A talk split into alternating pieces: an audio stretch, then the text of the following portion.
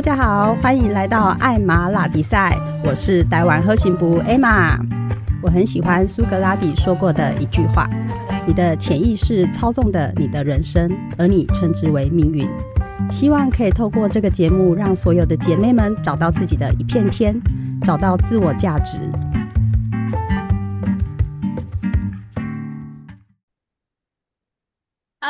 大家好，欢迎来到艾玛拉比赛，我是台湾特行部艾玛。今天呢，我邀请了我一个好朋友，我对他呢非常的呃崇拜，他可以说是我心目中的一个偶像。很多事情我都在看着他，默默的看着他的脸书，在跟着他学习。那他这位好朋友呢，他是香港美商公司的设计师。那我们来欢迎我的好朋友徐平。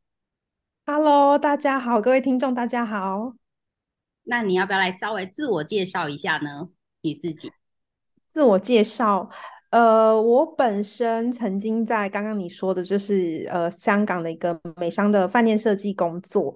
那后来嫁回台湾彰化这样子，然后现在是一个经营电商平台的三宝妈。哇，三个孩子哎，很棒哎，真的是需要。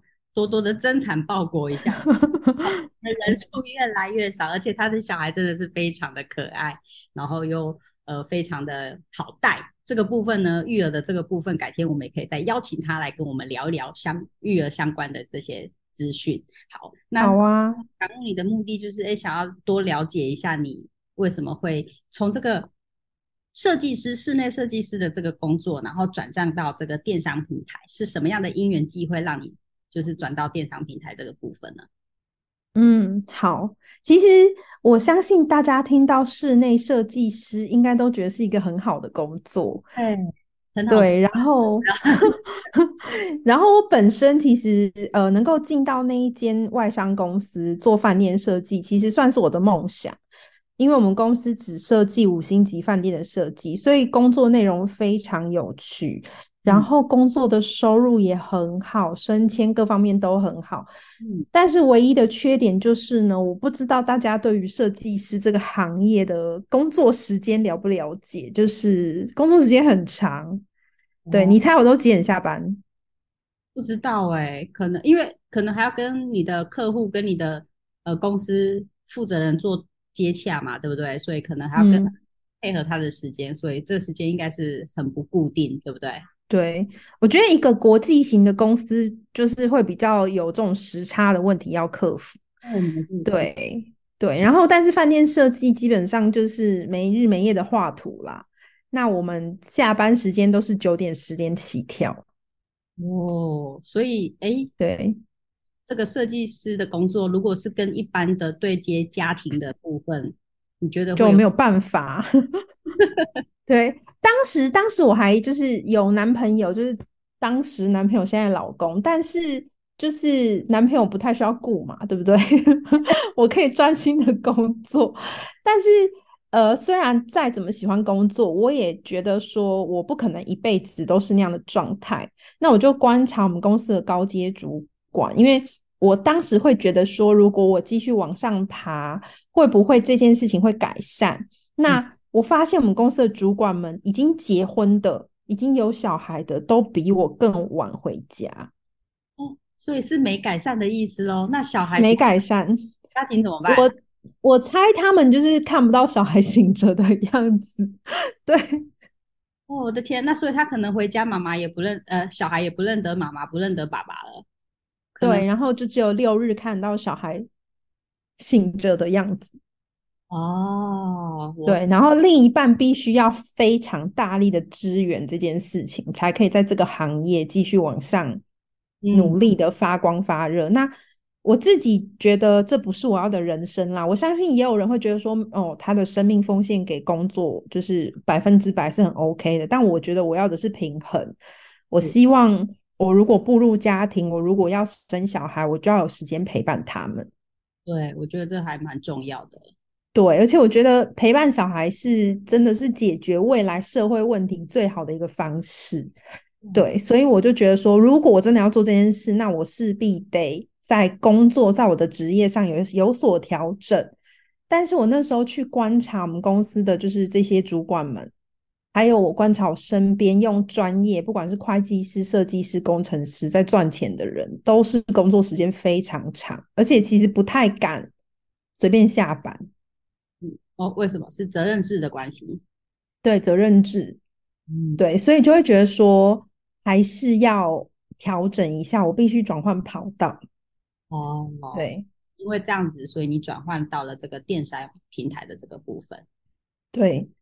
的确是，其实以大部分的女生来讲，如果想要兼顾家庭，然后又要兼顾工作，其实有时候都会做一些取舍，看你真正想要的生活是怎么样，然后去做这些取舍，对吧？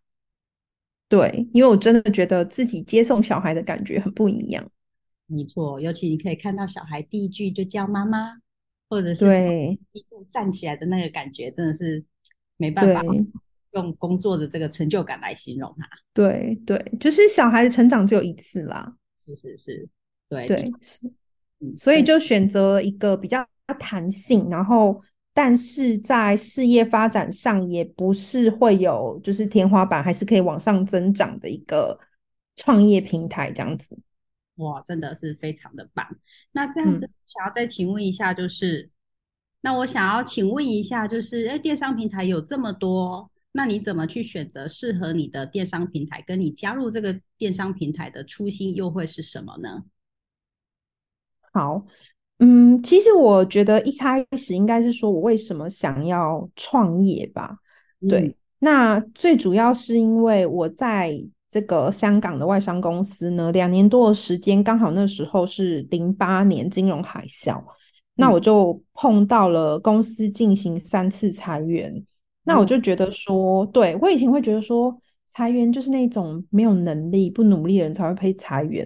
对，但是金融海啸一来，我发现根本就不是这么一回事。那种超级努力的主管，因为他收入很高，所以一定是裁他。对，对他一定是第一个被裁的。可是我幻想一下，如果我继续往上爬，经过十年、二十年，我到那个位置，我一个月二三十万的收入，那我突然被裁，我能够承受这些东西吗？是没错，对我觉得那风险太大，所以我觉得还是势必得创业。但是说真的，传统的创业，不管是开一间实体店面啊，或者是加盟一个，现在很多这个就是连锁企业，其实门槛都蛮高的。真的，以前听说加入 Seven 就可能要好几百、五百、几百之类的，五百起跳。是，对，那。那而且加盟 Seven 以后，我觉得就是 并没有真正解决到我想要解决问题，因为现在人不好请，所以我可能得一直顾店，那我就没办法自己接送孩子，所以我评估了非常多，我想了很很仔细，那我就觉得说，我要找的是一个，即使我真的投入这件事情，我没有成功以后，那个风险是我可以承担的啊。对，因为我觉得风险可以承担，我去做，我才不会如果没有成功，我要负债上百上千万这样子。对，那再来就是，呃，虽然电商平台很多，但是我觉得，呃，我评估到我这个 shop.com 这个电商平台，对我而言啦，就是既然是我每一天都要做的消费，可以成为我创业资本，那我觉得不尝试很可惜。所以我就觉得说没有什么风险，风险就是我的时间，那我就投入看看。嗯，了解。那这样子也知道说，哎，其实你是因为考虑到了很多，然后呢，在就是希望可以在最小的一个呃，我们所谓的付出的这个一点点的代价，然后又可以，如果真的是不是很 OK 的话，我们至少付出的代价是一点点，不会让我们自己没有办法负荷的这个部分。那我看你就是。经营了这么一阵子下来，我看你的团队是非常的壮大的，所以想要问一下，你是怎么样去跟你团队的所有的伙伴去做一个呃互动、联系或沟通，然后打造出一个这样子的一个优质团队？因为相信来进来团队的人一定也会有来自四面各八方的人啊，然后每个人的属性啊，每个人的习性都不太一样，那你怎么样去去做这些拿捏，然后跟沟通？我觉得这问题很大，然后我自己是先经营这个平台，然后才成为妈妈。然后我觉得，就是进这平台跟在带伙伴这件事情，其实跟当妈妈还蛮像的。哦，怎么说？就是因为我现在有三个小孩嘛，那你知道每个小孩都长得都不一样，个性都不一样，就跟每个伙伴都不一样。是对，所以我要做的就是我要尊重他们的不一样，然后我要观察他们可以提升的地方，然后鼓励他们已经有的优点，这样子。所以我觉得带团队其实很像在带小孩，可是我觉得我自己觉得，就是很多妈妈带小孩的方式可能会那种，就是帮小孩做完很多事情。那我不是那样子的妈妈，我就是比较偏向于观察型的妈妈。我是在旁边看他们去发展，然后引导他们，所以我也会用这样的方式去对待我的伙伴。所以我觉得是给他们很大的自由度。然后给他们很多鼓励，然后再就是把他们当家人这样子。哎，就是你是利用看见每一个人的闪光点去去跟他们做对接，然后跟他们做沟通。那有没有遇到那种就是人家常说的那种无看家看家不家嘛是无，就是你真的没有办法跟他沟通了，你会怎么做？但他也是你的孩子，真的没有办法跟他沟通，是我的孩子吗？这题好难哦，真的没有办法。嗯，我觉得这么说好了，通常真的没有办法跟他沟通。其实真正问题应该是出在我身上。嗯，就是我的格局不够大，我的包容不够大，所以我没办法跟他沟通。对，所以我我要练习去看到他的优点，我要练习去把自己的格局放大，那我其实就更能够理解他、同理他、跟他沟通。对，我觉得你真的是非常的正能量，所以为什么你是我的偶像就是这样，就是这个问题也不会难倒，没错，每个其实没有，我跟你说讲很会讲啦，但是就是执行起来的时候，真的内心还是会非常多的，就是纠结跟冲突，那是在扩张自己的过程，其实很不舒服。一定的啊，因为你要你要你要吹吹气让自己成长茁壮嘛，一定会经过一些呃。淬炼就像一样，你不打造它就不是一颗钻石嘛。你必须经过了打造、层层的打造、打磨之后，它才会成为一颗钻石。所以呢，这个是一定的必经过程。对对对，像你刚刚形容的，就是带伙伴就像带小孩一样。我就觉得我的小孩到现在已经哎老大二二十岁了，我都觉得我每一天都在学习怎么当妈妈。对。对，因为即使他到了二十岁，我觉得还是有不一样的球，必须因为他会变啊。对，他每天都在改变，伙伴也是每天都在改变啊。对，所以哦，我觉得你这个形容非常好，诶，就是把他看成是你自己的孩子，所以你也不会放弃任何一个孩子，任何一位伙伴喽。不会，然后我会呃尊重他们的速度啊，嗯，没错，对我觉得这非常重要。有的人的可能速度比较快，有的人学习的速度比较慢。那我们对，哇，我觉得真的很棒哎，把它运用在 带伙伴的这个身上，就像带。因为你看三个小孩，每个人速度都不一样。有些人我讲三次 他就能够 调整，有些人讲了三年，哎，那个坏习惯还是改不了，那那怎么办？就继续讲啊。哦，继续讲。那他会不会觉得，哎，你已经讲过很多次了，可以不要再讲吗？因为我很少念，所以他们很少这样对我。你是说伙伴吗？还是小孩？小孩，小孩。我说那小孩，那伙伴就像你说的，如果你已经跟他讲很多次，他还是没有办法正的话，其实我觉得在跟伙伴沟通的时候，我觉得我自己这就是经营这十几年来有很大的调整。我以前其实蛮喜欢直接点出他的问题。可是我觉得点出他的问题，如果他自己没有从内心发掘那个问题的时候，他就会觉得在被检视。嗯，对。那我现在会比较以就是询问他的方式，所以我不会主动告诉他我发现问题在哪里。我会我会反而是跟他说：“哎，我觉得你刚刚做的很棒的地方是什么？那你觉得哪里你想要更好？”哦，的确用。发问式的方式会更好，跟你直接去点拨他，因为没有人喜欢被检视啊，被被检讨的这种感觉。对，而且你让他自己讲的时候，跟你去点他说，有时候你点他，他不见得可以理解你点他的内容是什么。嗯，可是他现阶段他可以观察到自己的这个问题的程度，是他本来就可以进步的程度。所以要让他从内心去发掘，他就会很那种东西就是一种动力，就不是压力。哦，那会不会有人反问他的时候，他答不出来，他没有感？当然会啊，因为我觉得台湾人没有练习思考这件事 情，所以所以这种申论题对一般人来说真的很难。那你？因为其实我们从小的教育就是这个样子，就是有点类似老师给予，那我们就接收，我们丝毫不会去。呃，发问，对，那所以你遇到这样的伙伴，你怎么去去跟他做沟通？呃，我会给他时间去思考，然后我会问他说：“你觉得，呃，针对这个问题，你需要几天来回复？”对，因为每个人思考速度不一样嘛，有些人就是三个小时就可以给我，有些人就是要三个月。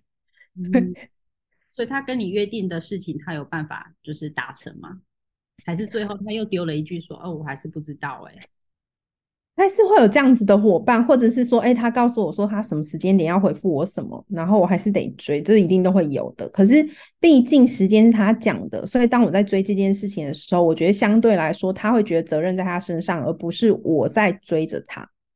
嗯，他会拍谁啦？哦，对。拍谁？但是答案呢？有没有说出来？答案就是真的，每个人的速度不一样。我就是要很有耐心的去去，就很像种树啦。有些树它就是没有办法那么快发芽，你就要等它嘛。但你不是就这样不浇花啦？没错，没错，就是至少我们等待它花开的那那个时候。对对对，但是我觉得。呃，可以多创造每个伙伴他在团队可以付出的机会。以前我就是喜欢把事情都揽起来做，然后变成是说，当他没有机会付出的时候，他对团队是没有向心力的。其实小孩子也是，就是为什么我们要让小孩子多做家事，多为家里付出？因为他透过这些付出，他会真的觉得自己是这个团体的一份子。对。对，所以我觉得我现在比较懂得，就是哦，每一次在我们团队进行，就是比如说大型的聚会的时候，我会事前的去想，哎，这个这个伙伴他近期的表现，我适合派什么任务给他，让他可以在这个过程中取得成就感，这样子。嗯，所以你是以一个伙伴可以创造自己的价值，在团队里面创造自己的价值，然后让他更对团队更有这个向心力。对对对。真的是非常的好哎，就是可以让每一个人都贡献出自己，他就更对对对往前，而且那种情感就是有点像革命情感的那种感觉。有有有，就是我觉得这这我这十几年下来，我发现以前我创造出来的团队，就是大家聚在一起是蛮有压力的，可是现在是真的真的，可是现在是严肃。对，因为我本人就是一个高，就是 A 型性格，然后在我旁边就是很容易，就会觉得说我动作很快啊，我标准很高。对对，那可是现在我比较知道，就是我不要做太多，然后我让他们多发挥，然后我话少说一点，然后哎，团队的氛围变得就是大家好期待聚在一起，每次聚在一起，他们就觉得好像一起出去玩一样，明明就是一起去工作，可是他们就是很嗨这样子，我觉得。那个氛围很不一样，对，果然是不同的领导人带出来的团队就会不一样，因为你给了他们舞台，他们就是这里发光发热。对，所以我觉得就是一切一切其实都在修炼自己啦，自己就是团队想要更大，我们包容就是要更大，然后呃自己不停的成长，不停的蜕变，那团队才有办法不停往上走。嗯，对，真的是。那因为就是跟你认识以来，我一直觉得你自己是一个非常自律的人。然后对于这个部分，哎，我觉得，哎，你是怎么样做到的？其实，其实我自己不觉得自己很自律，哎，真的吗？我觉得你很自律。比如说，哎，你生完小孩，哎，你想说要减肥这件事情好了，哎，你就做到了。但是我也说了很多次，但是我没有做到。所以这个是是要管住自己那一张嘴，也知道这件事情，但是就是没办法。所以你是怎么样做到自律这件事情？其实我以前对于自律这件事情，我的认就是我的认知就是我要用用力的勉强自己，不停的勉强自己，然后一个自律的人就是对自己很苛刻的人。但是我我相信大家应该都听过，就是《原子习惯》这本书，对。然后我是念了这本书以后，我才发现说，其实自律不需要那么辛苦，而且人天生就是不自律的。对。对，所以最好的方式还是创造环境，用环境来让自己呃减少任何诱惑，然后增加自己有办法达成目标的机会。所以以就是恢复身材这件事情，我就是在市场的时候我就断绝购买任何，就是 这些东西不可以出现在我家。那我即我半夜再饿，我也只有那种健康食物可以吃，这样子。对。就是就是用环境去去塑造自己，就是利用自己呃自己打造一个属于自己的一个环境，然后这样子就可以形成你自己想要达成的一个呃目标。对对，所以我觉得环境会让我们养成比较好的习惯，然后这个习惯最后就会变成人家觉得你很自律，可是你只是在过你的习惯而已。嗯，哦，对对对。养成之后，就变成其实就会像人家觉得的是自律的一个部分。对对对对。可是，一开始其实，比如说像养成运动这件事情，我当时真的觉得非常痛苦。对，但是但是我就知道说，我呢不能报名那种就是健身房，因为健身房就是月费嘛。那你你去多去少，反正你钱都缴了。是我就是要报名那种。每一个礼拜有教练课的，然后你不去，你钱会被扣。嗯，因为我本人就是很很 care 这些小钱，所以呢，我就会很认真去。然后，呃，我记得大概过了半年以后，我就会很期待去上课，因为养成习惯了嘛。还是说这个课程是你喜欢的课程？课程当然是要我喜欢的啦。所以我觉得，如果如果想要，我觉得如果在身材上想要自律，然后想要养成好的运动习惯，一定要去找一个自己觉得适合自己的运动，因为运动很多种嘛。对，对，像我就没有办法在那边跑步三十分钟，我真的觉得太无聊了。现在都有电视可以看嘞，好像是。嗯，我可是我就是喜欢那种有教练，然后就是比较有互动这样子。嗯，所以找。适合自己的方法，然后去去做自己想要做的、达成的一个事情。对对，然后我觉得自律还有一个很重要的，就是你所处的人际关系的环境。对我才要问到你说，那这样跟你的伙伴、周遭的人、朋友有没有关系？就是呃，我其实前一阵子有听到一句话，我觉得很棒哎，他就是说，他说其实。年过四十以后，硬要讲这个年纪的，年过四十以后呢，我们对于周遭的人际关系，我们不要进行教育，我们要进行筛选。也就是说，因为四十岁以后，其实大部分人都定性了，嗯，那我们不要去教育这些人，你只要去筛选出你想要交往的人。嗯，对，那我觉得这个筛选是很重要的，就是时不时的要为自己的人脉做断舍离。呃，除了事物的断舍离之外，人脉也要做断舍离。对对对，然后对自己有正向积极影响的，那当然就留下来啊。嗯，那如果就是会来乱的，那就是敬而远之这样子。啊，所以你常常做一些。呃，像我知道有一些人的做法，他会把脸书把那些常常在发负能量的啊，或者是抱怨文的这些人，他把他封锁住。那你会做这些对，一定会，而且我定期会删好友。定期删啊，好险，我还是你的好朋友，没有被删掉，我还可以看到那一个那个。或是或是我会定期的取消追踪三十天这样子。哦，然后再来观察他吗？还是就就放一篇？就放，就是定，就是三十天嘛。那三十天后，如果他要跳出来，然后还是一样的状况，那就是再再三十天，再给他机会就对了。我会，我会，我还蛮会给他机会，但是我觉得，毕竟我们一个人一天就二十四小时，其实我们能处理的负面能量是有限的。对对，哦，太有趣了，你的那个 人脉的这个 管理方式还蛮有趣的。那请问你会给他多久、多少次的机会？其实我内心没有觉得是什么多少次的机会，我觉得我我包容度还蛮大的。但是就是说，呃。只要他一出现，可是是负面的，我就会先让他暂时脱离，我会会影响我的范围这样子。哦，了解，的确就是像他说的，你的朋友圈非常的重要。你跟呃，就是古人说的那一句话啦，“近朱者赤，近墨者黑”。你常常跟什么样的人在一起，你身体的能量就会是那个样子。真的，真的。所以我觉得，呃，不管是工作上的自律啊，还是家庭上的自律，还是呃，体态上的自律其实都跟我身边的人有关系。我不知道你们听过一个说法，就是我们的这个薪水、我们的收入是身边最好朋友十个、十个最好的朋友的平均收入。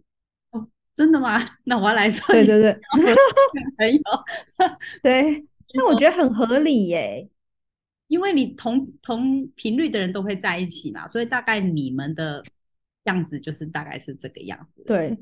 对，所以如果我交一群朋友都就是很注重饮食、很健康，那我也我要跟他们聚餐，我也很难呐。所以就是就会被他们影响啊，对啊。